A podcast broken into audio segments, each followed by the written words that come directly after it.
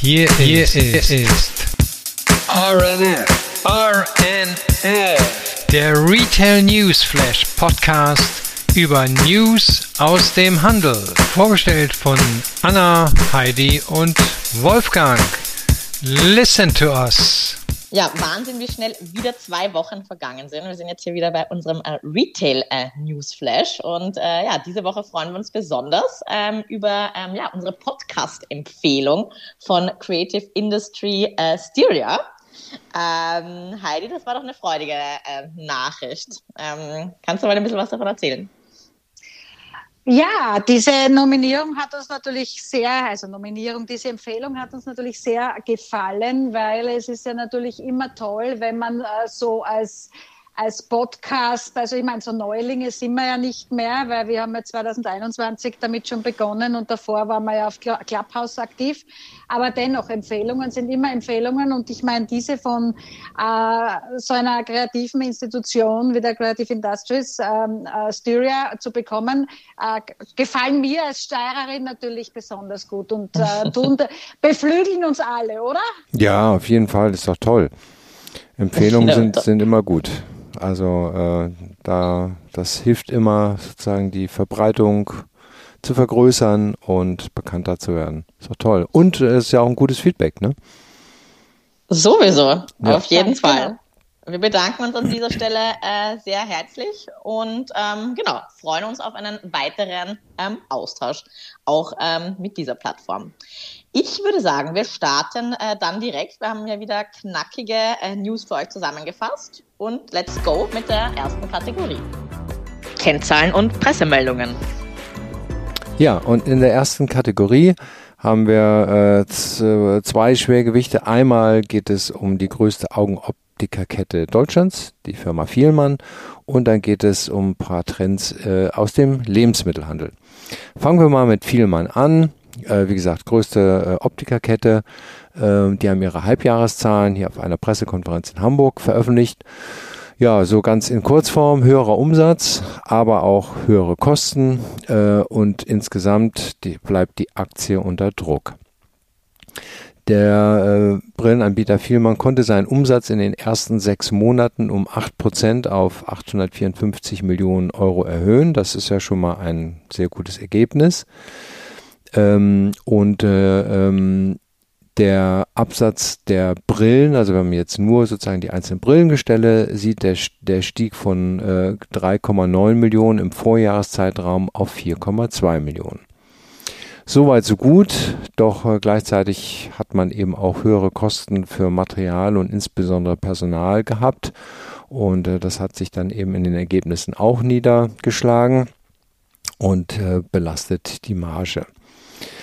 Ähm, Vielmann hat nämlich äh, bis 2025 äh, so eine Ergebnismarge von 16 Prozent an äh, prognostiziert, äh, liegen aber jetzt im Jahr 2022 erst bei 11 Prozent, erst in Anführungsstrichen würde ich mal sagen, ne, die, da sind die Lebensmittelhändler weit davon entfernt. Ähm, ähm, und das äh, ähm, ist eben auch der Grund, warum die, die, der, der Aktienkurs da nicht weiter nach vorne kommt. Ähm, aber ich glaube, das hängt auch damit zusammen, dass man da sehr hohe Erwartungen hat, dass der Digitalisierungsprozess von äh, Vielmann noch weiter nach vorne getragen wird, weil die Analysten sagen, ja, man muss ja nach wie vor in einen Laden gehen, um sich die Brille anpassen zu lassen. Oh Wunder, ja.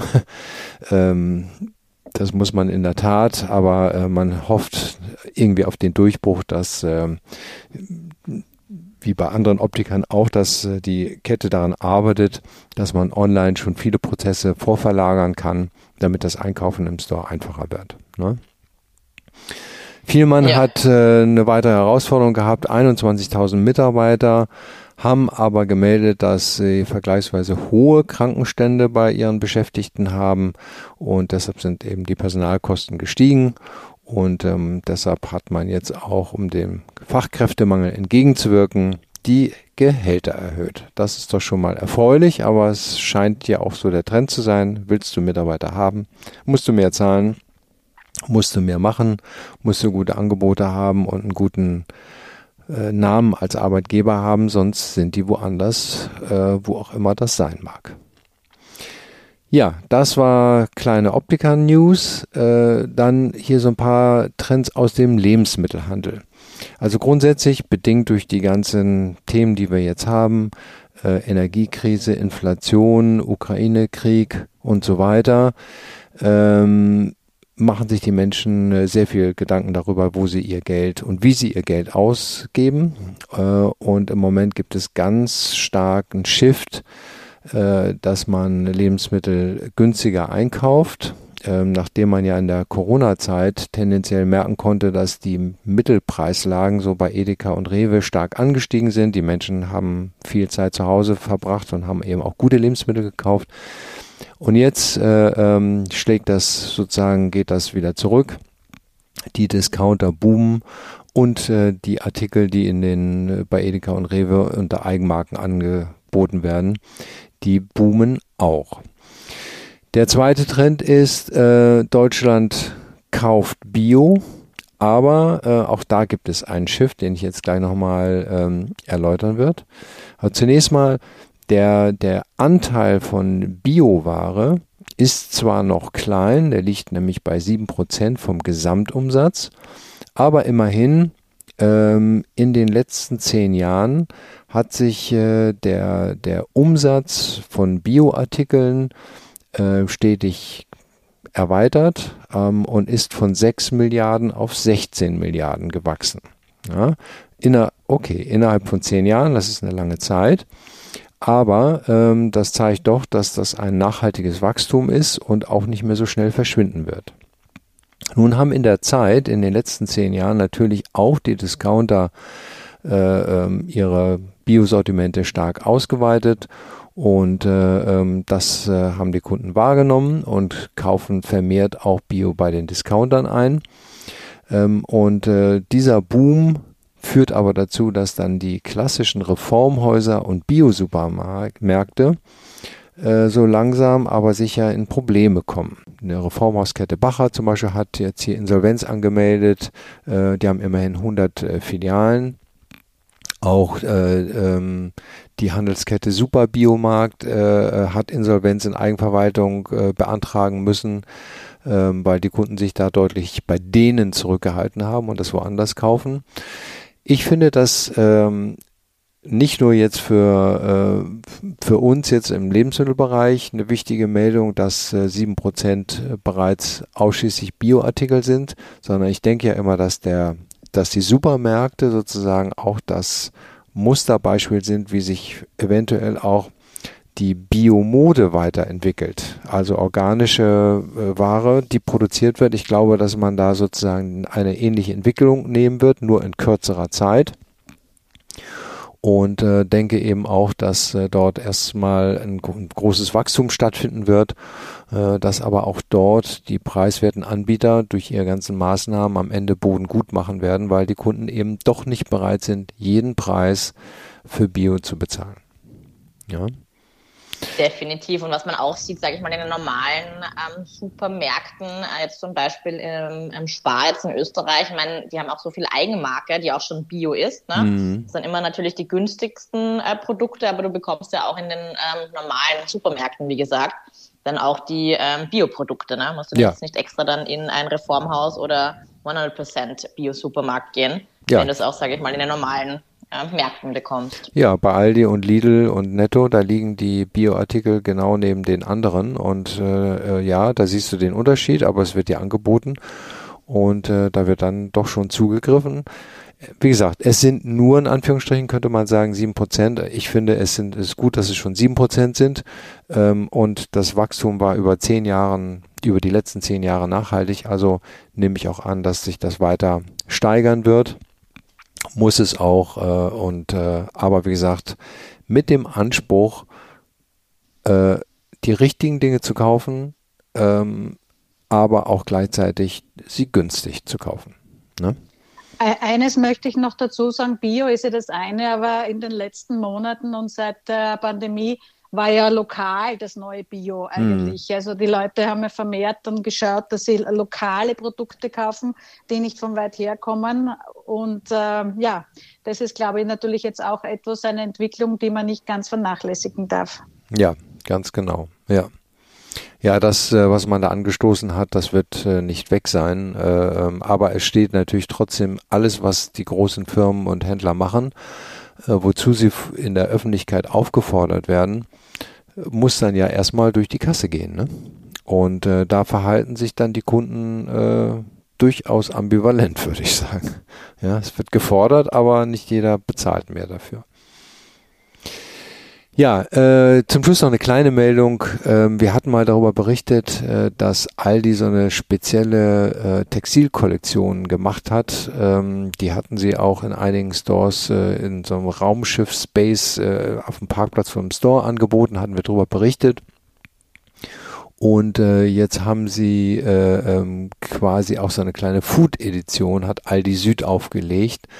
Ähm, und äh, äh, im typischen Aldi-Look, also wenn man sich die Fotos anguckt, dann sind das eben diese typischen Aldi-Farben und Streifen. Also das ist nicht verstecken, sondern äh, und, und äh, anders aussehen, sondern das ist Aldi in Farbe und Inhalt und allem drum und dran und haben da eine separate und limitierte Eigenmarktproduktlinie aufgesetzt unter dem Namen Limited Edition. Edition. Ne? ähm, ja, ob die äh, Schwesterfirma Aldi Nord das auch macht, das ist noch nicht äh, klar. Aber die gucken sich sowas ja auch immer an und folgen dem äh, und eventuell machen sie es nicht. Ja, ist sicher cool. Ich meine, das ist ja auch richtig hipster. Ich hab, wir haben eh schon öfter mal über solche ähm, ja, Supermarkt- oder Aldi äh, Special Collections berichtet und ich erinnere mich dann immer nur zurück, äh, was ich eh auch, glaube ich, schon irgendwann mal im Podcast erwähnt habe, die Schlangen, die ich mal in äh, Berlin, in Friedrichshain äh, vor einem Aldi-Store gesehen habe, ähm, weil da auch gerade so eine Limited äh, Collection ja. rausgekommen ist. Und ich dachte mir, die stehen vom Berghain. Äh, so lang war die Schlange, um da an die Aldi Collection ranzukommen. Ja, ja genau. Witzig zu beobachten. Ja. Ähm, von der Aldition ähm, switchen wir jetzt mal äh, wieder ein bisschen auf ähm, Luxury. Und ähm, da ähm, war es sehr spannend zu sehen, äh, dass sich ähm, Farfetch und ähm, Richemont jetzt nach ja, längerer Zeit einig geworden sind. Und zwar hat sich nämlich in äh, 2018 der Genfer Luxuskonzern Richemont die Kontrolle über Yuxnet Apporté ähm, gesichert um ähm, Richemont-Marken wie KT und IWC ähm, auch einen Schub im E-Commerce ähm, dahingehend zu geben. In all den Jahren ist es Richemont aber nicht gelungen, ähm, jetzt mit dieser Plattform ähm, erfolgreich zu sein. Und ähm, der Präsident Johann Ruppert ähm, sattelt ähm, jetzt ähm, um und äh, knüpft sozusagen peu à peu ähm, ja, Bande mit Farfetch, um ähm, ja auch in China weiter voranzukommen. Und ähm, jetzt eben, wie gesagt, nach längeren ähm, Verhandlungen sattelt er jetzt komplett auf ähm, Farfetch um und ähm, wird dabei nicht nur Aktionär, ähm, sondern nutzt mit seinen Marken dann auch die Farfetch-Technologie, Technologien und äh, wird E-Concessions auf Farfetch eröffnen. Ähm, aus finanzieller Sicht dürfte sich dieser Einstieg bzw. die Übernahme ähm, vom Yuxnetter Porté in 2018 auch nicht wirklich gelohnt haben. Ähm, denn damals haben sie den, ähm, ja, den, diese Plattform auch von der Börse genommen. Und ähm, Jux Nettaportier schreibt jetzt ähm, Anteile ähm, ab, die äh, Richemont noch in den Büchern ähm, stehen hat, äh, mit einer Wertberichtigung in Höhe von 2,7 Milliarden Euro. Oh. Ähm, ja, was jetzt ja auch kein Kleingeld ist. Ja, nicht wirklich. nee. Farfetch übernimmt jetzt im ersten Schritt 47,5 Prozent an ähm, Yuxnet Apportier. Und der Unternehmer Mohamed Alaba, ähm, dem unter anderem auch die Dubai Mall gehört und ähm, der Yuxnet Apportier auch ähm, ja, als historischen Partner in den Golfstaaten äh, vertreten hat, steigt mit 3,2 ähm, Prozent ähm, ein. Und im Gegenzug wird Richemont mit Farfetch-Aktien bezahlt. Ähm, in einem ersten Schritt ähm, ja, wird äh, Richemont dabei 13 Prozent an Farfetch halten. Und der Genfer Luxuskonzern hat dann das Recht, Farfetch in drei bis fünf Jahren die restlichen Anteile oder Aktien ähm, von Yuxnetter Porté auch zu verkaufen, sofern der Online-Händler ähm, Gewinne schreibt.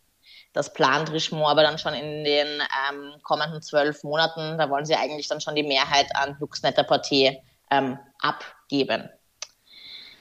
Ja, macht äh, aus strategischer Sicht auf jeden Fall ähm, Sinn. Ich meine, Farfetch ist da ja wirklich auch der ja, Rangführer, mhm. ähm, was, sage ich mal, Luxus, ähm, E-Commerce ähm, angeht. Und das wird dem jetzt auch nochmal, äh, sage ich mal, einen Aufschwung geben. Und Farfetch äh, sichert sich dahingehend dann ja schon äh, eine große Marktmacht auch ähm, ja. in dem Bereich. Naja, das ja. äh, und im Online-Bereich ist es ja sehr wichtig, dass man da zu den äh, äh Top 3 gehört, ja, weil wenn die Menschen irgendwie online einkaufen wollen und äh, suchen, dann muss man sich irgendwie so positionieren, dass sie gleich äh, bei Online-Luxus an Farfetch denken und das eingeben, bevor sie ja. auf einer anderen Plattform landen. Definitiv. Und ähm, ja, ab dann, ab wird es dann wahrscheinlich auch KT-Uhren, weiß nicht, ob das schon vorgab, aber wahrscheinlich nicht, ne? KT- und IWC-Uhren dann auf Farfetch zu kaufen. Ja. Auch erfolgreiche News. Wir haben ja auch in den letzten Podcast-Folgen wieder von Rekordquartalen berichtet. Es freut mich, dass wir da wieder jetzt ähm, anschließen können. Ähm, und zwar mit dem amerikanischen Lifestyle-Einzelhändler Urban Outfitters, der für das erste Halbjahr 2022 ein Umsatzplus von über 7% ähm, berichtet. Und dies wurde eben durch Rekordwerte auch wieder im zweiten Quartal äh, des Jahres ermöglicht. Äh, das Unternehmen, das ja in äh, Philadelphia ähm, sitzt, ähm, erklärt, dass es in den ersten sechs Monaten, also das Geschäftsjahr bis zum 31. Juli, ähm, ein Umsatzplus im Vergleich zum Vorjahr um 7,2 Prozent auf 2,2 Milliarden äh, US-Dollar verzeichnet. In dem Portfolio des Einzelhändlers sind ja mehrere Marken. Und das jetzt mal aufgeschlüsselt auf die diversen Marken, äh, stieg jetzt beispielsweise der Nettoumsatz bei Anthropologie, Anthropology, äh, im Einzelhandel äh, um 12 Prozent und bei Free People Group um 11 Prozent. Äh, Urban Outfitters selbst als Marke äh, verzeichnet dahingegen einen Rückgang äh, um 4 Prozent. Und bei Nulli, Nulli stieg der Umsatz um 33,9 Millionen US-Dollar, ähm, was auch auf einen ähm, ja, deutlichen Anstieg äh, der Mitglieder ähm, zurückzuführen ist. Das kann man dann auch wiederum auf die Kanäle ähm, aufteilen. Ähm, so verbessert sich der Umsatz im Einzelhandel insgesamt ähm, um 6% bei allen Marken jetzt der Gruppe und auf vergleichbarer Fläche, also flächenbereinigt, ähm, um 5%. Im Großhandel ergab sich ein Plus von 3%, was, sage ich mal, auch durch ähm, ja, den ähm, starken Anstieg ähm, von 6% bei Free People Group ähm, ja, auch unterstützt äh, wurde natürlich und den Rückgang bei Urban Outfitters in diesem Kanal dann wieder ausgeglichen hat. Ähm, das Unternehmen verzeichnet dann für diesen Berichtszeitraum ähm, insgesamt ein Ergebnis von 59 Millionen US-Dollar. Äh, in der ersten Jahreshälfte eröffnet das Unternehmen insgesamt 16 neue Einzelhandelsstandorte. Elf davon ähm, von der Marke Free People, zwei unter dem Urban Outfitters Banner und ein Menus und Venues Restaurant. Im gleichen Zeitraum schloss der Konzern dafür zwei Verkaufsstellen von Urban Outfitters, ein von Free People und eine von Anthropology. Da bin ich schon gleich bei der nächsten Meldung. Das Statistische Bundesamt hat gerade die Zahlen für Deutschland im Textilbereich veröffentlicht und äh, die sehen eigentlich nicht so gut aus. Also für die Zeit bis Ende Juni und das da gesagt, vorab, äh, äh, der Juli, August, die sahen alles andere als besser aus, sondern sogar eher noch schlechter. Aber hat der stationäre Modehandel, also der stationäre, im ersten Halbjahr knapp 14 Prozent weniger umgesetzt als im Vor-Corona-Jahr 2019. Äh, Im Sportbereich sah das anders aus, da gab es sogar ein Plus von 10 Prozent. Ähm, gegenüber 2021 sehen die Zahlen natürlich super aus. Da hat man Umsatzplus von 78 Prozent äh, äh, erzielen können. Aber äh, das ist natürlich, hatten wir ja schon mehrfach gesagt, muss man immer aufpassen. Da gab es ja letztes Jahr bis Mai, äh, gab es ja Schließungen, Lockdowns und so weiter und so weiter. Deshalb sind die Zahlen nicht vergleichbar und deshalb immer der Vergleich zum Vor-Corona-Jahr 2019. Und wie gesagt, äh, da ist es im Stationärbereich bei minus 14 Prozent. Ähm, die Gewinner, der Gewinner der Corona-Jahre ist und bleibt der Versand bzw. der Onlinehandel. Äh, die Internethändler äh, sind beim Umsatz gegenüber 2021 zwar um 6,5 Prozent zurückgegangen, das ist klar, weil da hat sich sozusagen die, die Aufhebung gegenüber dem Lockdown ja anders verhalten, ne? genau andersrum. Aber gegenüber dem ersten Halbjahr 2019 haben sie jetzt einen Umsatzzuwachs in Höhe von 38,6 Prozent zu vermelden.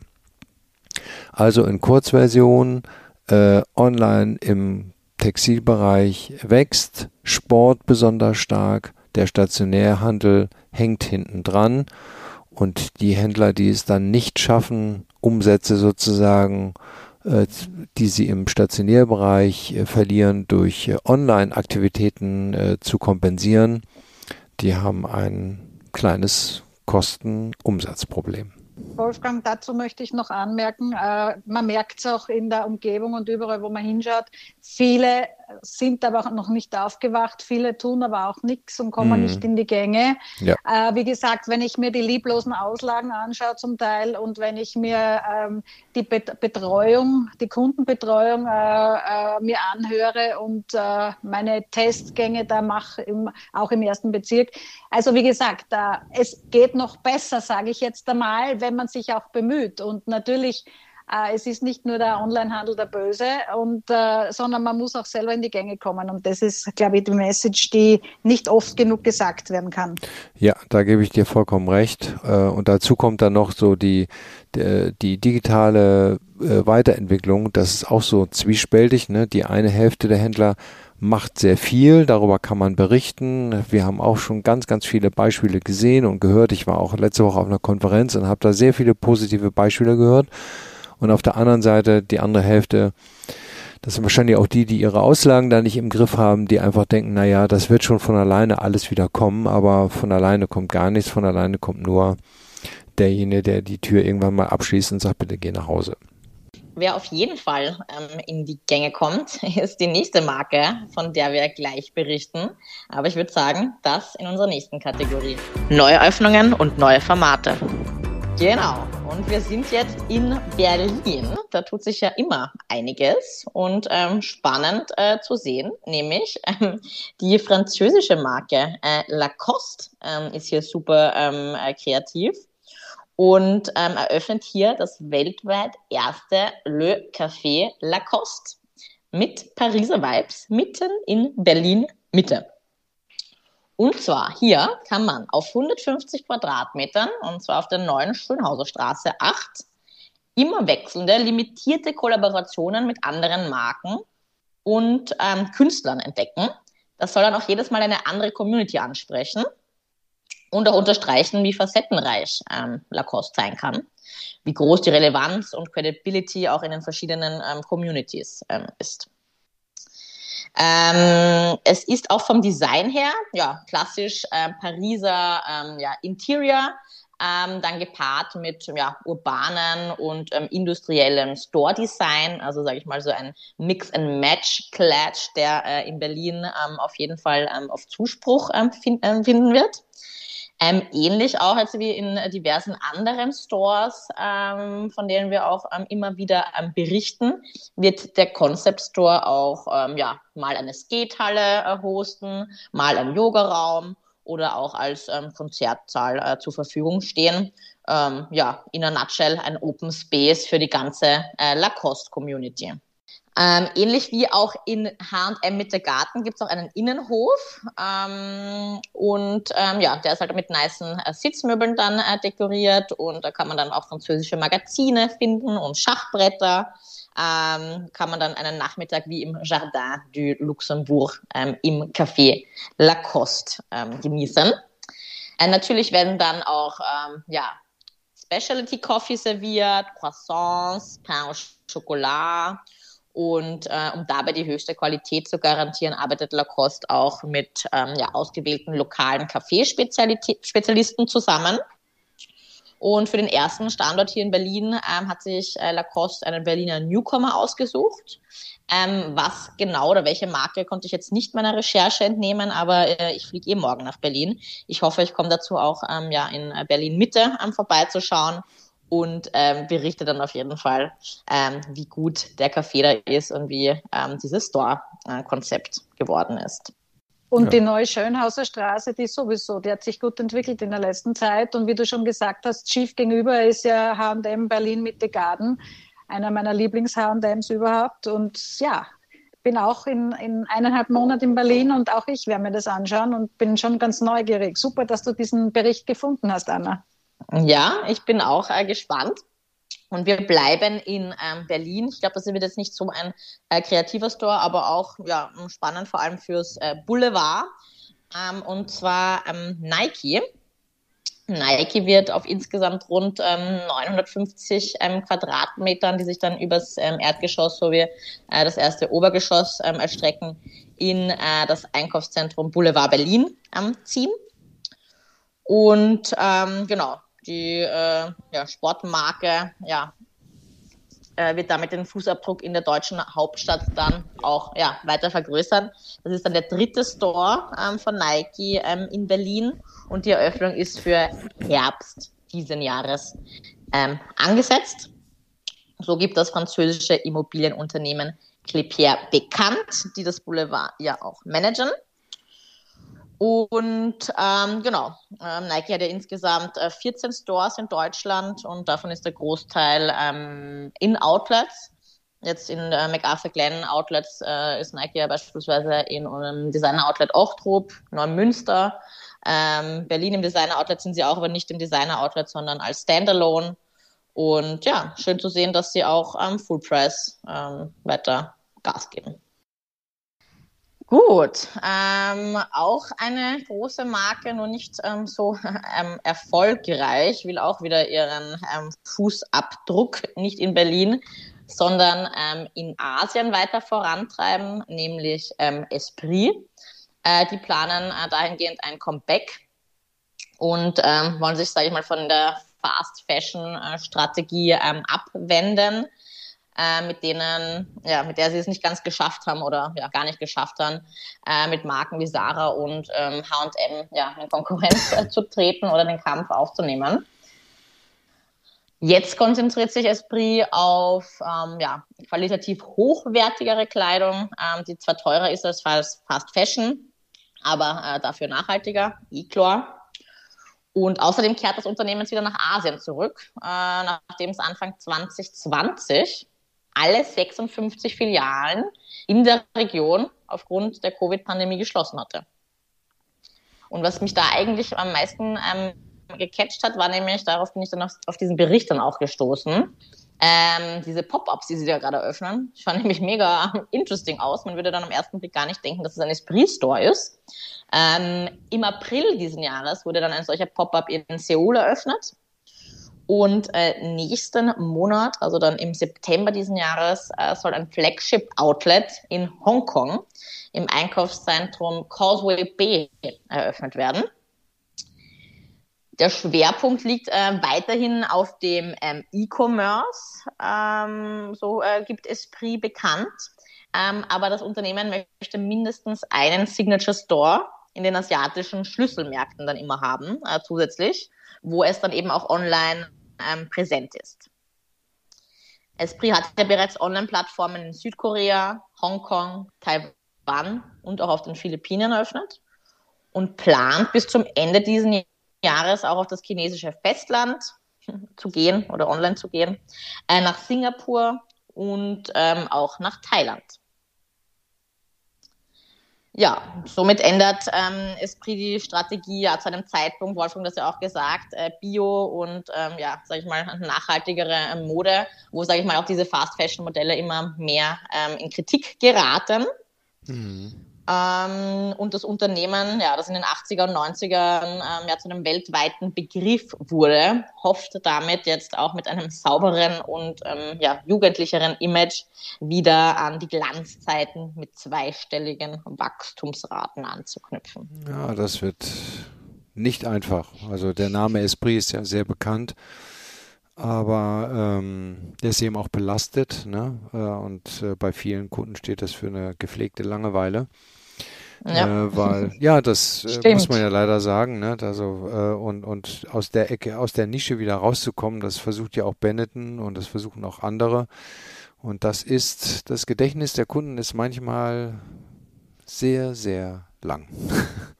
Ja, und wir bleiben gleich in Asien und äh, wir bleiben gleich dabei, dass eine globale Brand äh, den asiatischen Markt äh, einnehmen will oder die Gen Z zumindest, äh, um das, äh, um die Beziehung mit den Verbrauchern und ja die, Beziehung mit den Brau Verbrauchern zu fördern. Und zwar ist das Levi Strauss, also Levi's.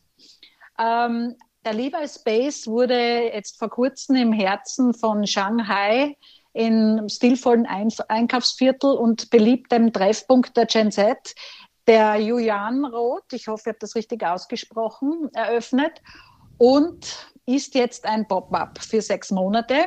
Das Besondere ist natürlich jetzt abgesehen von der Produktlinie alles, was geboten wird, ähm, auch die Umgebung, also sprich der Raum. Ähm, das ist ein ein, ein Haus aus dem 20. Jahrhundert mit atemberaubender Architektur des alten Shanghai. Es ist zweistöckig und äh, erweckt das moderne Design der Marke Levi, also Levis, Levi's zum Leben und schafft dadurch ähm, auch natürlich mit Veranstaltungen wie Einführung neuer Produkte, Handwerkerworkshops, Netzwerktreffen, ähm, ja, ein intensives Erlebnis für die, Chines für die chinesischen Verbraucher. Also man will halt die Gemeinschaft fördern. Von der authentischen 501 Jeans hin bis zu futuristischen Metaversen und NFTs bietet der Space ein erhöhtes und eindringliches Erlebnis. Das bildet und auch unterhält natürlich. Ähm, begonnen hat dieser Levi Space äh, mit einem 501-Projekt und äh, das hat schon den Grund, weil äh, die 501 Jeans feiert äh, im nächsten Jahr den 150. Geburtstag, man beachte. Und da war es natürlich an der Zeit, dass man dem jungen äh, chinesischen Publikum äh, diese Brand, diese äh, Marke wieder näher bringt. Ähm, Levi Strauss wurde ja 1853 bereits in San, San Francisco gegründet und ja, also man versucht jetzt natürlich wieder auf einen anderen Markt und andere Verbraucher zu stoßen. Ja, von Asien kommen wir wieder retour nach Europa. Und äh, was ihr vorher schon äh, gesagt habt, äh, mit dem mit Nachhaltigkeit, mit den Produkten, mit äh, Second Life für, für Produkte. Ja, da gibt es jetzt auch in London etwas Neues. Äh, und zwar der Online-Anbieter von Multimarken und Pop-Up Store, also Stores, äh, der Lone Design Club, begann als Gorilla-Lösung für nachhaltige Marken. Äh, nächste Woche eröffnet das Unternehmen, das sich selbst quasi als Gegenmittel zur Fast Fashion bezeichnet, seinen bisher ehrgeizigsten Pop-up-Laden, einen rund 840 Quadratmeter großen Raum mit 62 Marken in der beliebten Londoner Regent Street. Also ich bin in zwei Wochen dort, die werden wir das dann anschauen und bin schon ganz gespannt, ähm, wie dieses Conscious Concept Store Konzept quasi aussehen wird. Und äh, er ist ja den ganzen September über geöffnet und ähm, unabhängige Mode-, Schönheits- und Lifestyle-Marken wird, äh, wird dort das Produktportfolio sein, die alle von der unabhängigen Compliance-Plattform Compare Ethics auf ihre Sozi sozialen und ökologischen Auswirkungen hin überprüft wurden. Mit dabei sind auch Soyo, das Deliveroo der Kleiderreparaturen und die Verleihplattform Rotaro. Die Non-Profit-Organisation Fashion Revolution wird Bildungsveranstaltungen anbieten. Web3-Kunden können über den Metaverse-Partner der Immersive Kind bei Avatar einkaufen. Also von diesem Metaverse-Partner haben wir auch schon öfter mal berichtet.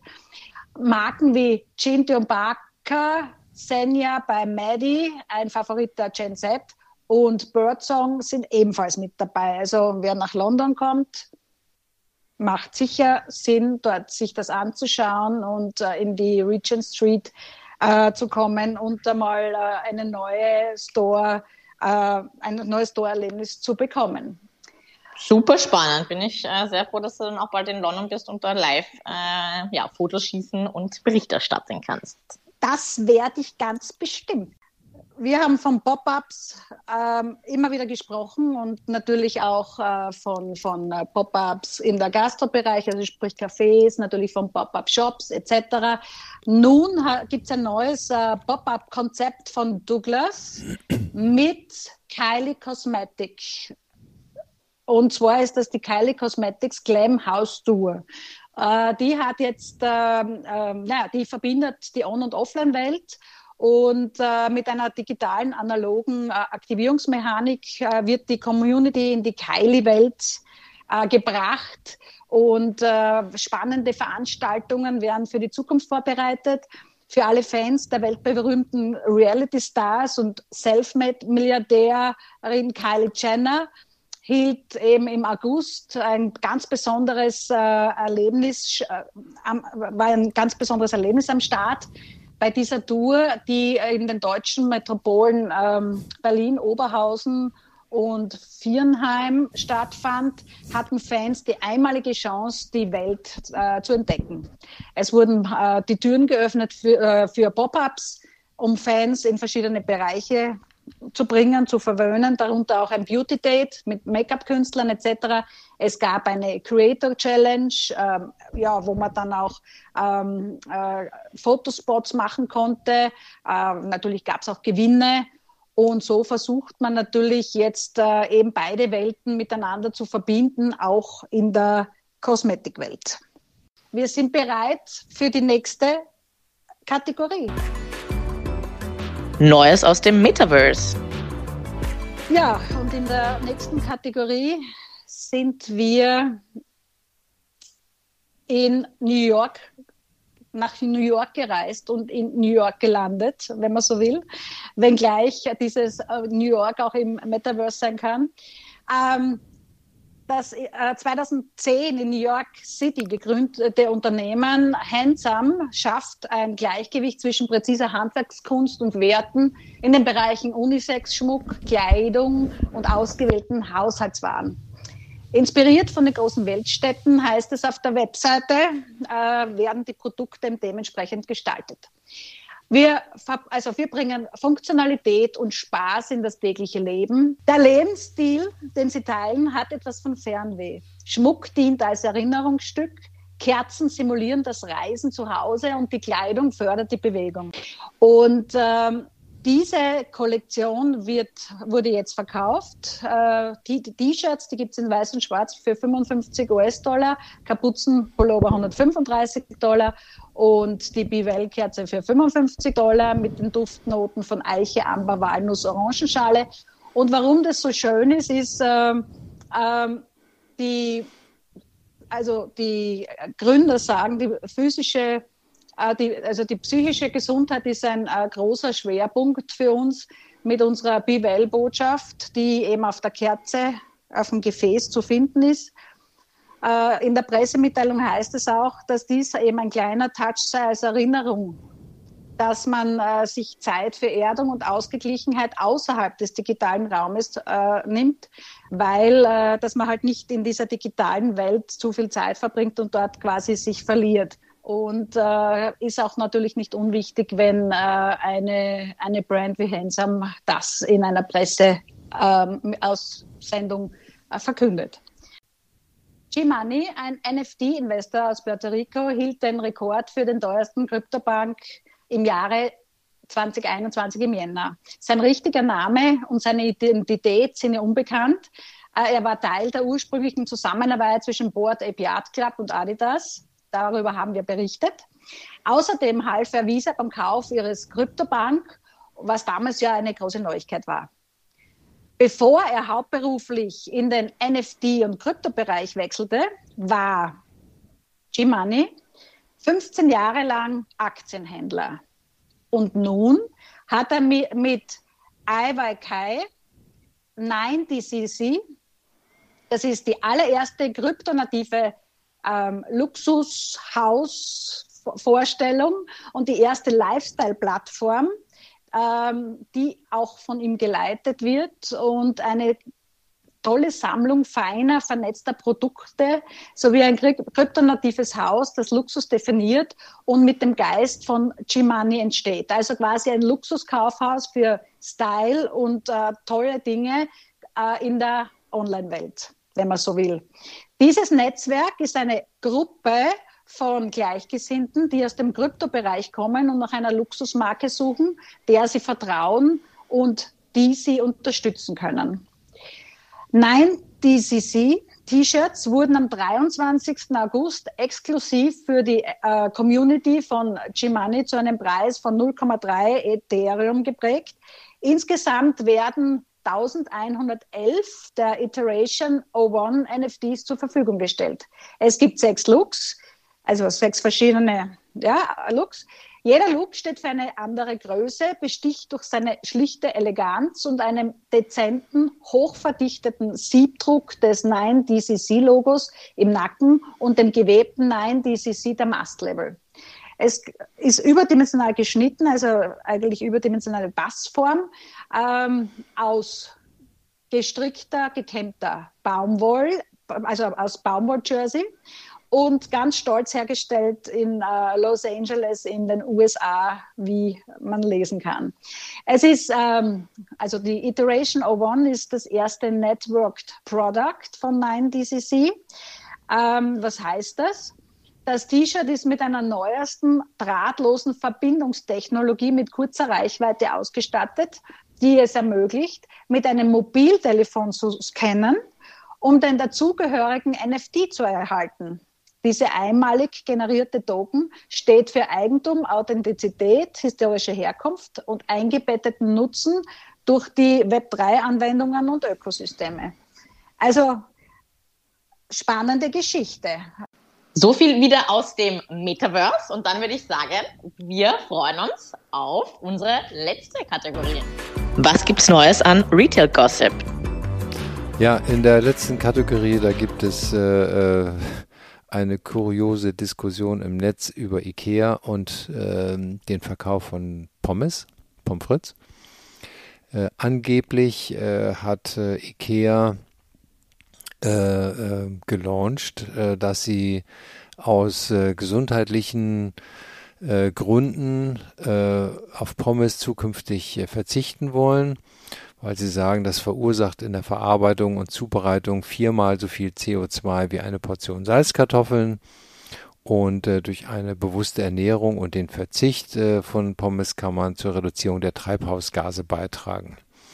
Naja, also das äh, hat dann äh, wohl nicht jedem gefallen und dann wurde das heftigst äh, diskutiert und äh, IKEA sah sich dann gezwungen, offiziell mitzuteilen, äh, dass das äh, äh, dass, äh, äh, Pommes frites kein fester Bestandteil des nationalen Gastronomieangebotes sei äh, und dass es den lokalen Standorten äh, obliege, ob sie die Pommes aufnehmen oder nicht. Und, äh, und eben das hätte sich eine einzelne Filiale in Deutschland gegen die Pommes äh, und für Salzkartoffeln entschieden, nicht aber die IKEA-Landesorganisation. Und so wird es wohl weiter die Pommes geben. Also das scheint mir irgendwie so eine scheinheilige äh, Kampagne gewesen zu sein. Wer weiß, ob das äh, nicht auch gedacht war, um den Verkauf von Pommes bei Ikea wieder anzukurbeln. Ne? Noch ein letztes Mal, bevor es es nicht mehr gibt. Ja, genau. äh, genau, genau. Ja. So, aber ähm, äh, sehr spannend finde ich auch die Meldung, jetzt diese Tage ist der internationale Tag des Toilettenpapiers. Also habe ich nicht gewusst, dass es sowas gibt. Aber man wird ja immer schlauer. Das hat äh, diesen Tag hat die deutsche Papierindustrie äh, erfunden und sie warnt an diesem Tag vor Engpässen beim Klopapier. In der gegenwärtigen Energiekrise ist unsere oberste Priorität die Sicherstellung der Versorgung der Menschen mit diesem wichtigen Gut. Ähm, und äh, ähm, aber man man äh, müsste auch hier äh, sozusagen aufpassen, äh, dass man äh, die Versorgungssicherheit leisten könnte ähm, und die Preise hätten sich bei Klopapier jetzt auch schon wieder deutlich erhöht. Ich weiß nicht, ob das sozusagen nicht ein Aprilscherz ist äh, ähm, weil das ist bitte sehr nicht nachzuvollziehen, aber es steht in den Medien und äh, ja, ähm, wir haben es dann mal hier aufgenommen, ne? weil wir hatten ja auch vorberichtet, dass Klopapier knapp wird. Eben. Ja. Damit können wir nur sagen, viel Ja. Spaß am Klo. Ja, Ähm, vielleicht ja auch mit unserem ähm, Podcast. Wir sind jetzt wieder am Ende angekommen. Ähm, ja, danke, dass ihr wieder zugehört habt. Wir freuen uns auf Feedback und auch auf jeden Fall auf die nächste Folge. ja, und bleibt uns wohl gesonnen und guten Sommerausgang noch. Bye-bye.